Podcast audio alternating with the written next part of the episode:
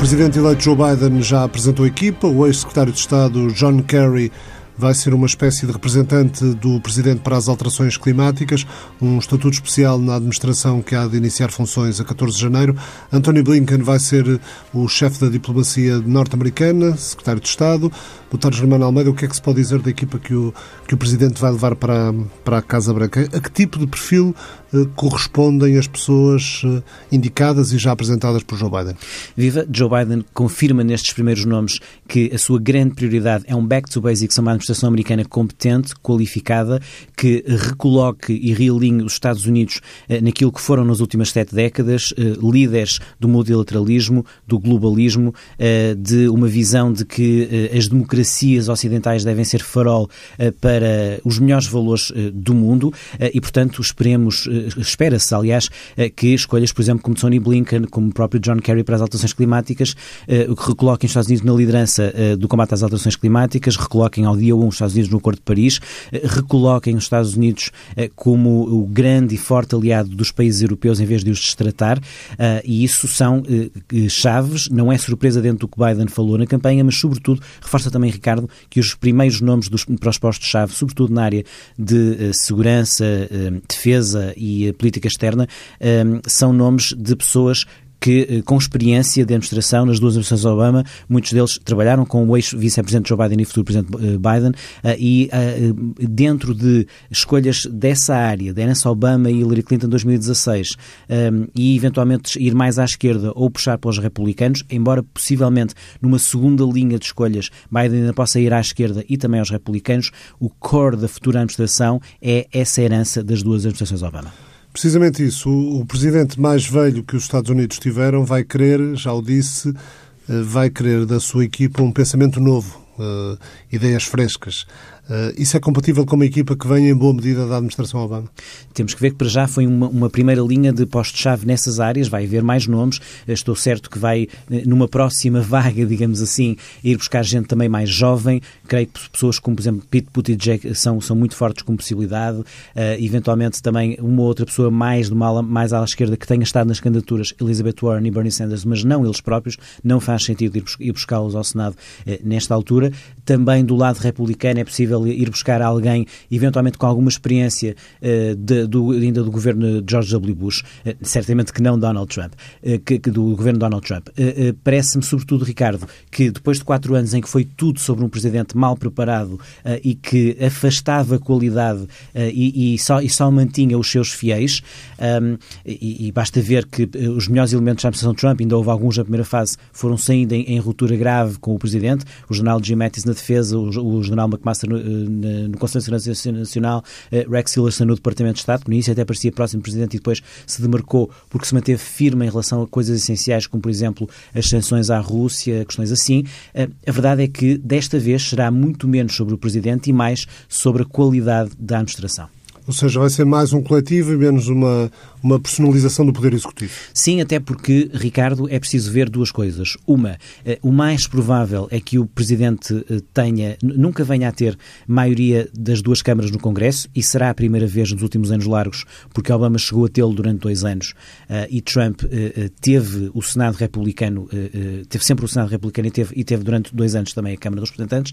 Isso não vai acontecer com Joe Biden, a menos que alguma das, das da segunda volta dos dois, os dois sejam ganhos pelos, pelos candidatos democratas, não é impossível, mas não é o mais provável.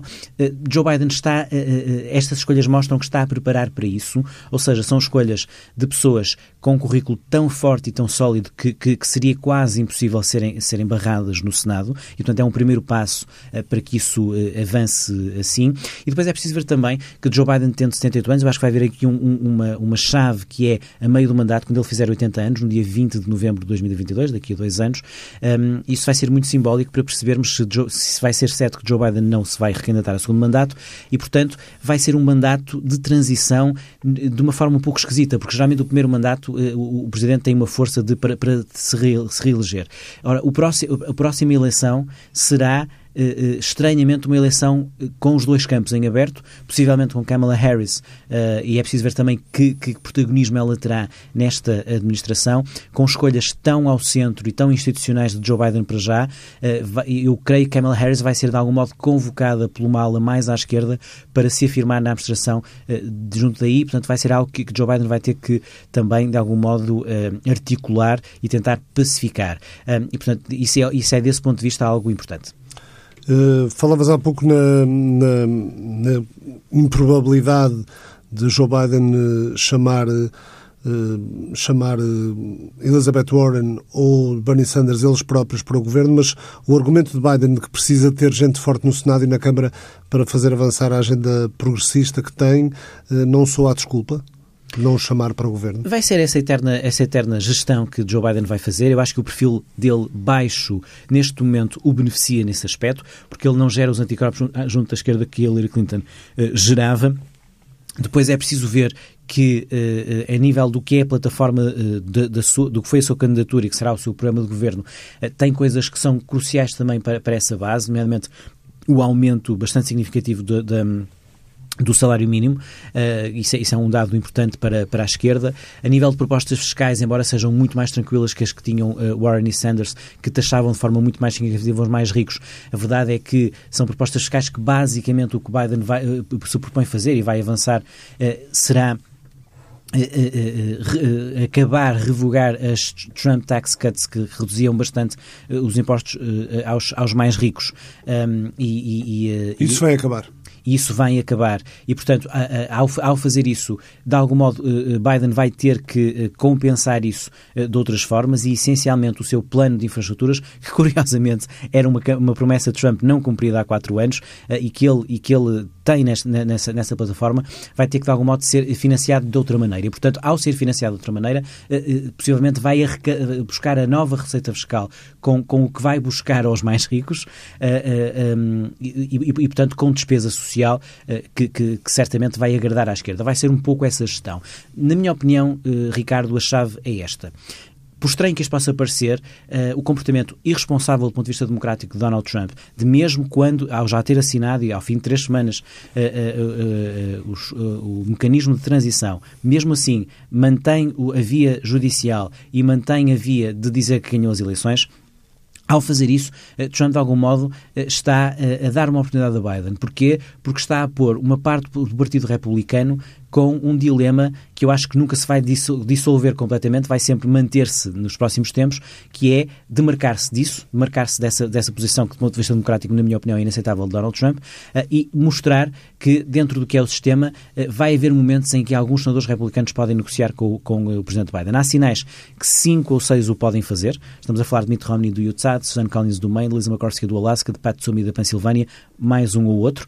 Uh, mas é preciso ver que, mesmo isso, por exemplo, Pat Toomey não vai concorrer à reeleição em 2022. Ou seja, até nesse aspecto, Joe Biden, na minha opinião, tem na prática dois anos para eh, fazer a transição back to basics, devolver a dignidade à Casa Branca, mostrar que nos pontos essenciais se vai demarcar de Trump e já está a fazê-lo completamente. E a partir de certa altura, se perder Uh, uh, uh, se, os democratas perderem postos na, na, no Congresso, um, poderá de facto ficar numa situação muito difícil a partir de 2022. Donald Trump parece, referias isso, parece querer uh, continuar sozinho uma luta que os outros uh, no Partido Republicano uh, estão progressivamente a abandonar. será a pensar já em 2024, nas intercalares de 2022 ou nas decisivas eleições de janeiro, 5 de janeiro, na Geórgia, onde, onde vai ficar definido se os republicanos mantêm a maioria no Senado? Eu creio que uma parte dos republicanos está à espera disso, saber o que é que se vai passar na Geórgia. Se se confirmarem 52-48 para os republicanos, neste momento está 50-48, portanto, se os democratas ganharem esses dois, depois desempatam uh, com a vice-presidente Kamala Harris, mas não é provável que ganhem Uh, neste momento o mais provável é que, é que os republicanos ganhem dois. Embora os, as sondagens neste momento estejam praticamente empatadas uh, e, no, e, e algum, num caso, por acaso, até poderá uh, ganhar o, o, candidato democrata. De todo modo, vamos partir da suposto que se é 52-48. Perante a votação que Donald Trump teve, Donald Trump teve mais 4 milhões de votos do que o recorde de Obama de 2008 e, portanto, isso mostra que, que, que, apesar de ter sido derrotado, e, portanto, é sendo, tendo sido o primeiro presidente derrotado num, num segundo mandato neste século e o primeiro em 30 anos, podia ter, no normal era acabar a sua carreira política, mas a verdade é que olhando para o Partido Republicano e o seu caminho, neste momento o trunfo eleitoral de, dos republicanos é Donald Trump, até prova em contrário. Eu acho que vai haver aqui dois caminhos. Um, do, do trumpismo, o trumpismo não morre, claramente, e depende do comportamento de Donald Trump. Se Trump, como eu acho que vai fazer... Até porque conseguiu praticamente 70 milhões de votos, não é? Conseguiu 74 milhões de votos. 74, 74 milhões, milhões de votos. 4 milhões mais que o recorde anterior do vencedor, que era de Obama em 2008. É disso que estamos a falar. Portanto, uh, uh, isso tem um, um, um, valor e ele aumentou 10 milhões em valor absoluto, embora é preciso explicar, Ricardo, isso também tem a ver com... A enorme afluência. Exatamente, ou seja, a polarização levou a que os dois campos tenham subido bastante. Para teres uma ideia, há quatro anos os terceiros candidatos juntos tiveram 6%. Desta vez nem aos 2% chegaram. Uh, e isso uh, revela, de facto, a total polarização. Foi votar Os dois Trump... outros candidatos juntos. Exato. Portanto, o, o, o, se, se, se tu contares os votos de, dos candidatos que não sejam não o republicano nem o democrata, há quatro anos foram 6%. E, e desta vez nem aos 2% chegaram. Uh, uh, portanto, Biden e Trump juntos tiveram 98% dos votos. Enquanto há quatro anos, Hillary e Trump só tiveram 94%. Uh, isto pode parecer uma pequena diferença, mas não, estamos a falar de milhões de votos de diferença e isso explica o, o aumento uh, de votos uh, em Donald Trump também, apesar da derrota. Ora, isto tem um valor político, ou seja, Trump pode manter a narrativa de eu tenho votos suficientes para voltar à Casa Branca daqui a quatro anos, e tem, dependendo do, do, da mobilização do lado democrata, nomeadamente porque o Presidente não se pode, possivelmente não se vai recandidatar. E, portanto, não é líquido que Kamala Harris, por exemplo, tenha quase 80 milhões de votos como o Biden teve. E, portanto, uh, Trump mantém-se na corrida. Na minha opinião, mantém-se menos uh, pelo seu comportamento absolutamente irresponsável do ponto de vista democrático, inacreditável mesmo, quando, com as diferenças tão significativas nos Estados em que perdeu, ainda não reconheceu o, óbvio e, tem, e, e responsável também porque coloca milhões de pessoas a achar que foram roubadas e não foram isso é particularmente grave. Mas questiona o sistema, ou seja, temos um sistema que está a ser, eh, que está a ser questionado. Temos, temos um presidente em funções que mesmo, mesmo perante isso que disseste, a ausência de um, de um resultado especialmente dividido, não é? Foi, um, foi uma vitória uh, com uma diferença Uh, o, que não, o, que chegou a pensar-se que não aconteceria, mas acabou por ser uma, uma diferença bastante razoável, muito semelhante à diferença que, igual, que, igual à, à, diferença em termos de, de, de, votos no colégio eleitoral, igual à, à diferença de 2016 de Trump para Hillary Clinton. Uh, também não houve uh, provas sobre as fraudes que o, que o presidente cessante alega, mas mesmo assim conseguiu uh, bloquear a transição de poder cerca de três semanas. É verdade. Eu acho que foi um erro da parte dele, mas percebo a estratégia dele. Ou seja, ele, a certo ponto, percebeu que não tinha vantagem em dizer não, afinal não há nada e, boa sorte, Presidente Biden. Não. A vantagem dele é energizar a sua base uh, dentro dessa narrativa de que foram roubados. Dentro da narrativa, é preciso dizer que é do Presidente que fez uma campanha há quatro anos contra o sistema, dizendo que o sistema tentou sempre uh, correr com ele. O Deep State. Qual é a cara do Deep State? é Joe Biden, é, são, estas, são estas nomeações da, da administração Obama e, portanto, isto para aquela narrativa parece que está tudo a bater certo. Ou seja, eles quiseram correr comigo, eles estão a voltar uh, e eu tive 74 milhões de votos ou mais e, e, e esses são os votos legais que, que, uh, e que teriam contado. É, é, evidente que isto, do ponto de vista de saúde democrática, é gravíssimo, uh, mas a verdade também é que não estamos a falar de um maluco que fala sozinho. Não. Ele tem milhões de pessoas a acreditar nessa narrativa. Não são 74 milhões. Uh, as sondagens apontam que entre 50% a 70% do que votaram nele, portanto, são mesmo muito milhões mesmo, menos, muito milhões mesmo assim. E são uh, esses tais 50 milhões ou 40 milhões que sejam, que ainda continuam a apoiá-lo dentro dessa narrativa, podem ser. Imagina o que isso é, por exemplo, em nível de uma audiência de, uma, de um reality show, de uma Casa Branca alternativa que ele possa fazer. Fala-se um contrato milionário que ele possa fazer em 2021, por exemplo, com a Newsmax, agora que está zangado com a Fox News. Um, isso pode acontecer, tendo em conta as características e aquilo que levaram Donald Trump à Casa Branca há quatro anos. Depois é preciso perceber que, de tal modo, eh, Donald Trump conseguiu secar o Partido Republicano, no essencial, nestes quatro anos, que neste momento o Partido Republicano não tem grande alternativa a manter-se um Trumpismo com Trump ou sem Trump. Um, Trumpismo, um Trumpismo sem Trump seria alguém, por exemplo, como Mike Pence, que é uma espécie de Trumpismo, mas com quem se pode falar, não é? com quem se pode juntar à mesa, ao contrário do Trump. Um, depois há outros casos mais, mais, mais híbridos, diria, como por exemplo o senador Marco Rubio, que sai daqui com alguns créditos perante o muito bom desempenho dos republicanos na Flórida, muito acima do que se estava à espera. E parece que vai ter uma, uma companhia mais, mais regular de Donald Trump na Flórida, que decidiu fazer eh, obras na casa, na casa de Miami. Exatamente. Um, o senador Ted Cruz do Texas, há mais um ou outro caso. Há naturalmente o caso da Nikki Haley, que é de alguém que talvez a única pessoa que tenha passado pela administração de Trump e que depois, ao sair, não ficou completamente em ruptura, mas também se percebeu que encontrou ali um caminho que pode fazer de ponte. Ela antes foi governadora da Carolina do Sul. Se de facto a, candidata democrata em 2004 for Kamala Harris, e eu acho que, do ponto de vista, de, e se Trump não se recandidatar, a Nikki Haley tem algumas hipóteses de, fazer, de, se assumir como, uh, afinal, os republicanos também podem nomear uma mulher, alguém e uma, e uma e, e, herdeira de uma minoria. Uh, eu acho que os, os, o único caminho que os republicanos podem fazer, minimamente um, construtivo, pode ser esse. Eu acho que será um backlash completo se os republicanos voltarem a nomear o Trump em 2024, mas não acho impossível, sim. Mas, mas não acho impossível. Os republicanos têm que perceber uma coisa. Ganharam há quatro anos, é verdade, mas em contraciclo. E estas, esta, estas eleições mostraram isso. O, a maioria sociológica da América é sofisticada, é democrata, apoia as minorias, apoia uma agenda mais civilizada, mais de uma América multilateralista. Estes 80 milhões de, de votos no, no, Biden são particularmente eloquentes a mostrar isso. Mostraram também uma outra coisa. Se nas últimas oito eleições presidenciais os democratas ganharam o voto popular em sete, porque também têm as, as grandes cidades, os grandes estados, isso não foi novidade, mas havia o problema do mapa eleitoral que parecia beneficiar os republicanos. Essa conversa pode ter acabado pelas vitórias históricas e muito simbólicas e muito significativas de Joe Biden no Arizona e na Geórgia. Mudaram o mapa eleitoral, afinal os democratas podem ganhar o Sul também. E a democracia está, está a mudar e há um peso crescente de, de algumas minorias, eh, nomeadamente a minoria hispânica, mas aí é uma, uma comunidade que continua muito dividida entre os dois partidos. Sim, porque isso, repara, nós também temos alguma culpa como analistas em, pôr a dizer os hispânicos votaram assim, os negros votaram assim. Eh, os hispânicos na, na América são muito, muito diferentes uns dos outros. Os porto-ricanos na Flórida votaram Biden, mas os cubanos votaram Trump. Os, os, os, os latinos na, no Arizona votaram Biden, mas no Texas votaram Trump. E, portanto, estamos aqui. É, é muito, é muito difícil dizer uma coisa ou outra. Olhando para estas eleições, Ricardo, há dois, duas fraturas na América. Três. Uma é mais óbvia, que é, que é o urbano-rural, como é óbvio, não é? Mas dentro desse urbano-rural, vemos que nos próprios Estados Trump e nos próprios Estados Biden é a mesma coisa. Olhando para, os, para a Geórgia, tu olhas para os condados e percebe, se olhas por cores, pensas como é possível que o Biden tenha ganho a Geórgia?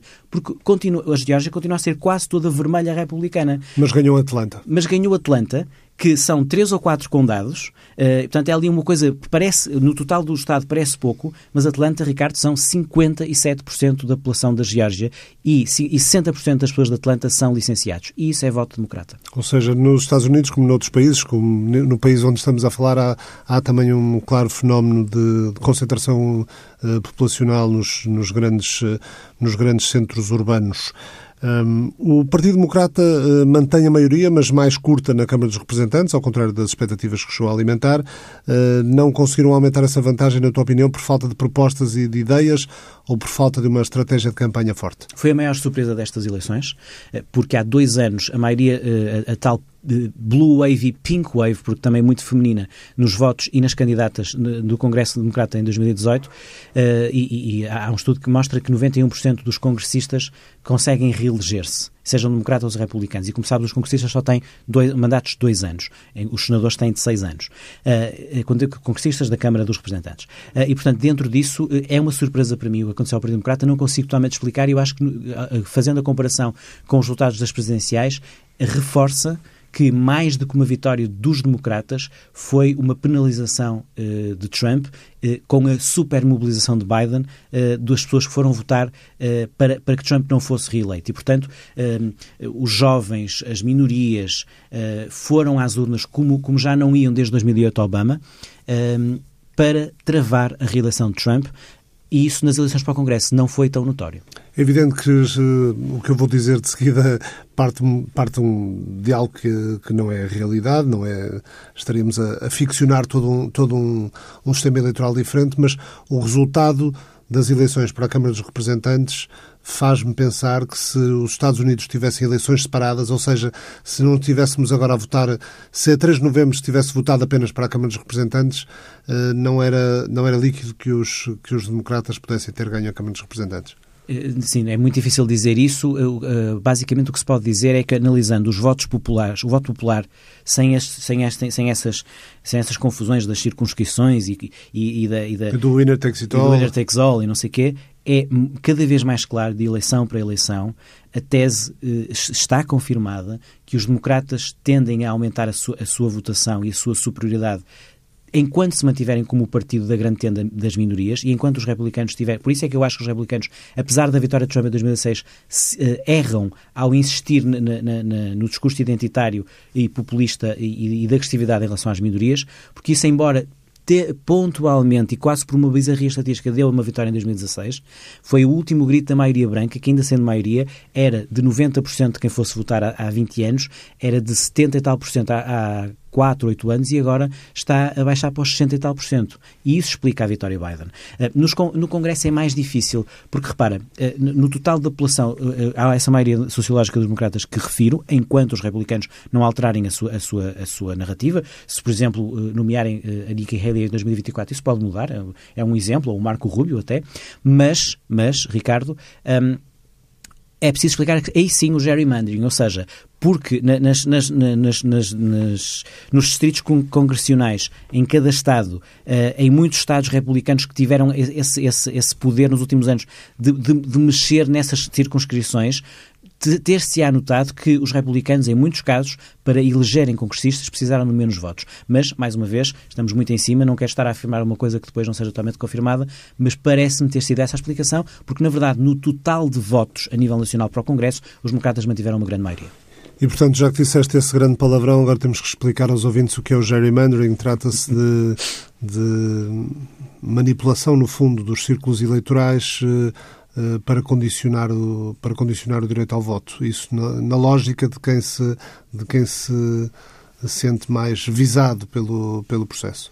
Sim, eh, vamos ver. O, o, num país tão complexo como os Estados Unidos, eh, tem que haver algum tipo de desenho eleitoral que, através de uma certa aritmética, dê uma representação, através dos votos nos, nos eleitos. Isso é normal. E mesmo a nível dos Estados, é assumido que, de uma forma muito rápida, só para explicar, a Califórnia tem 70 vezes mais eh, população que o Alasca, mas tem só 14 vezes mais grandes eleitores eleitos. Mas isso é assumido. E já há aqui um desvio, mas é assumido eh, em nome da, da, da, da coesão da federação.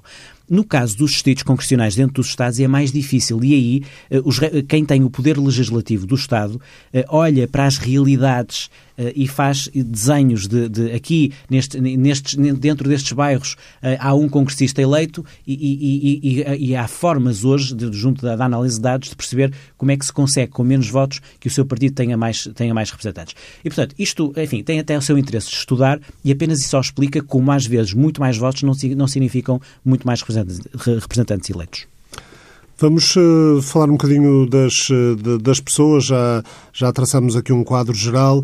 Uh, não partilhas, portanto, da ideia que, que os, dos críticos que dizem que, que a administração escolhida por Biden, tanto quanto se sabe, é uma, uma espécie de Obama terceira versão? Eu, eu, eu, concordo com a análise, não partilho é da crítica, porque eu acho que isso é uma coisa boa, mas isso é mais uma análise objetiva, subjetiva. Eu percebo que a esquerda, que foi em massa votar Biden e não foi há quatro anos Hillary, começa a sentir-se uh, subrepresentada nesta administração. Insisto que apenas assistimos a uma primeira vaga dos cargos mais importantes e relevantes, mas ainda há muitos postos de primeira linha a, a, a nomear e depois, como sabes, de segunda e terceira linha, muitos, porque o Presidente tem uh, o poder de nomear cerca de 4 mil pessoas a nível político político só para a administração. E, portanto, há, há muito espaço para uh, que os republicanos sejam representados e a esquerda seja representada. Não tenho dúvidas perante isto, e foi o primeiro sinal de Biden, é alguém do sistema, de, de, de, da área central uh, e, e democrata. E olhando para os últimos quatro anos, havia que dizer O, o, a legitimidade do voto travou a ameaça democrática que foi, há quatro anos, os americanos, de forma livre e soberana, mas, na minha opinião, um pouco insensata e pouco informada, tenham uh, feito a bizarria de eleger, numa fantástica democracia, um presidente que ataca a democracia. Janet Yellen, antiga Presidente da Reserva Federal, vai assumir a pasta do Tesouro, portanto, as finanças, mas com competências alargadas vai supervisionar toda a agenda da nova administração. Exato, porque será muito importante nesta administração perceber uma coisa. A prioridade vai ser um, fazer uma associação entre um plano de ataque ao combate à pandemia uh, e uh, a recuperação económica de, dentro disso. E isso vai implicar algo que para nós, portugueses e europeus, é, é simples, que é o Ministro das Finanças é fundamental uh, e tem um peso fundamental junto dos outros ministérios, mas como sabe, na Estação Americana isso não era muito claro. Não é, não, é, não é, por acaso, que não se chama lá Ministro das Finanças, mas Secretário do Tesouro. Pela primeira vez eu acho que a Janet Yellen vai ser uma Ministra das Finanças, porque vai haver essa necessidade dessa associação.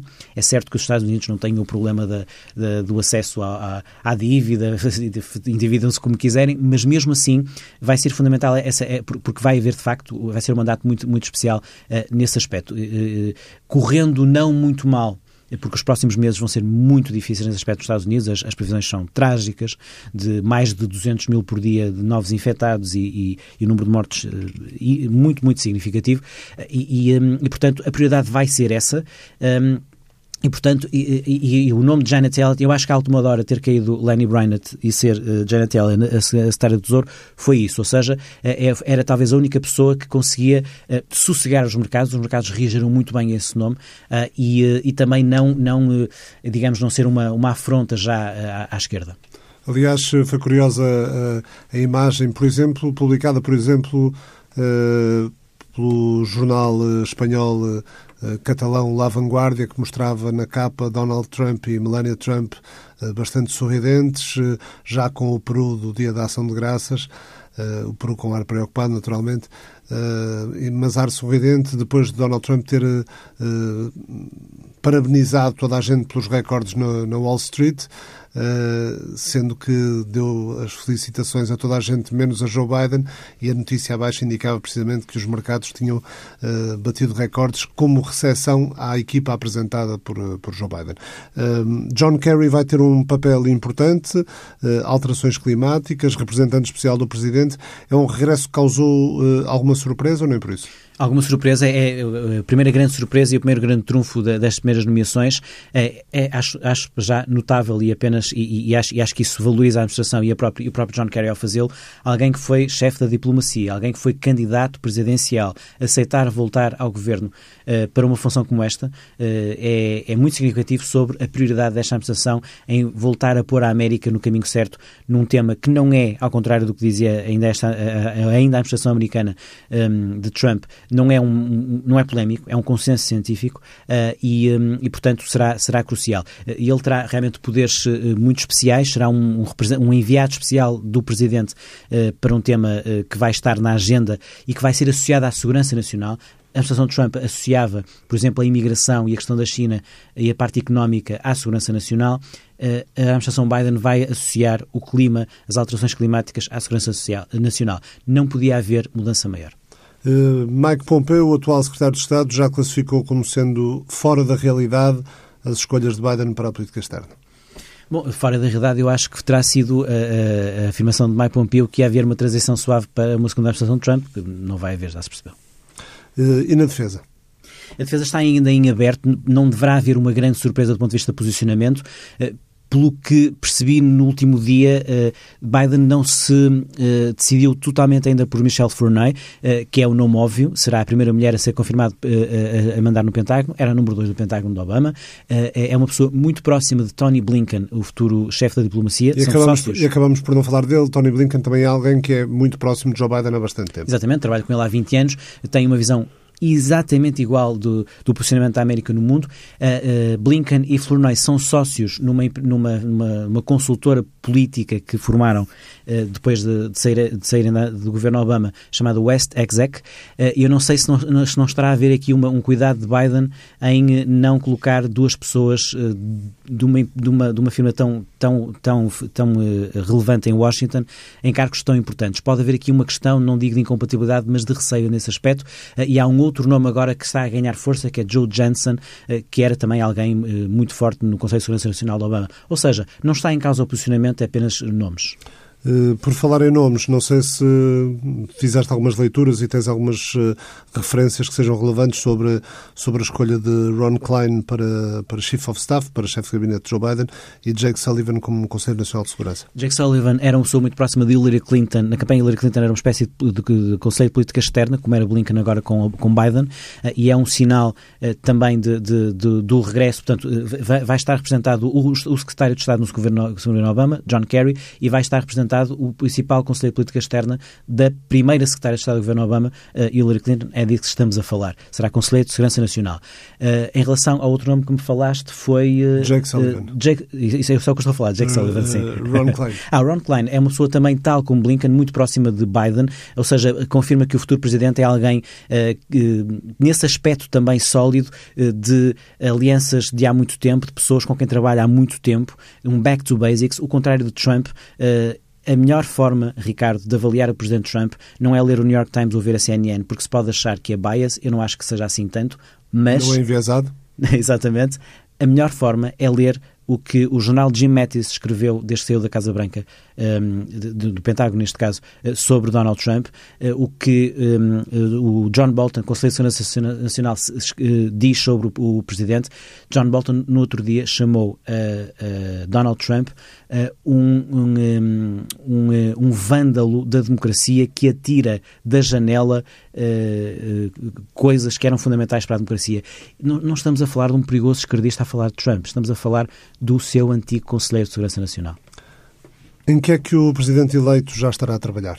Na frente externa? Eh, eh, claramente, e isso é, pode ser uma novidade, que é uh, Biden usar a sua influência ainda antes de possa 20 de janeiro, pode ter uma influência muito clara em que o Brexit só possa existir com acordo. Neste momento, como sabes, estamos num novo contrarrelógio, a pandemia e também a, a, transição presidencial na América está-nos a distrair do grande risco que há de haver um Brexit sem acordo por culpa do, da, da, forma como Boris Johnson está a lidar com o problema e tinha com Trump o, aval do Presidente dos Estados Unidos, com Biden não terá. Johnson e Biden, como sabes, têm uma boa relação pessoal e Biden já está a usar essa influência para obrigar Johnson a só sair com acordo.